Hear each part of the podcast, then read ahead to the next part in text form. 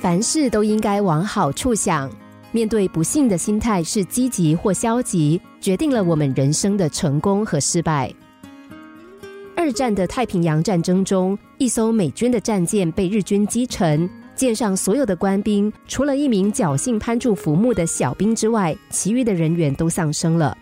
这名幸存的小兵漂流到了一个无人的荒岛，为了求生，他也只能学习鲁滨逊，自己采摘野果、打猎。日子一久，小兵自己搭建起一座遮风挡雨的茅草屋。小兵常常能够见到船只经过荒岛的外海。他把自己的白色汗衫制成一面白旗，只要一有船只经过，他便用力的摇着白旗，大声呐喊。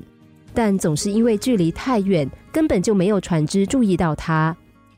有一次，小兵在茅屋中烹煮食物，不小心引燃了茅屋的草料，火势一发不可收拾。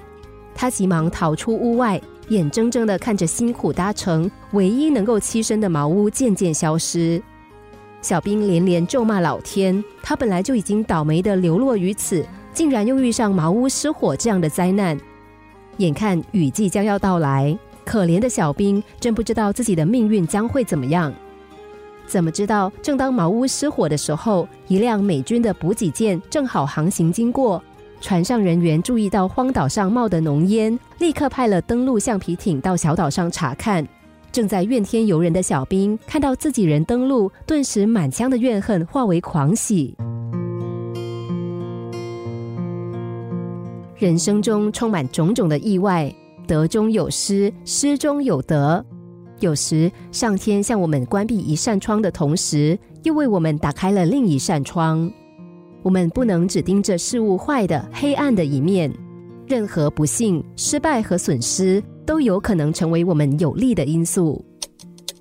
心灵小故事，星期一至五下午两点四十分首播，晚上十一点四十分重播。重温 Podcast，上网 U F M 一零零三 t S G。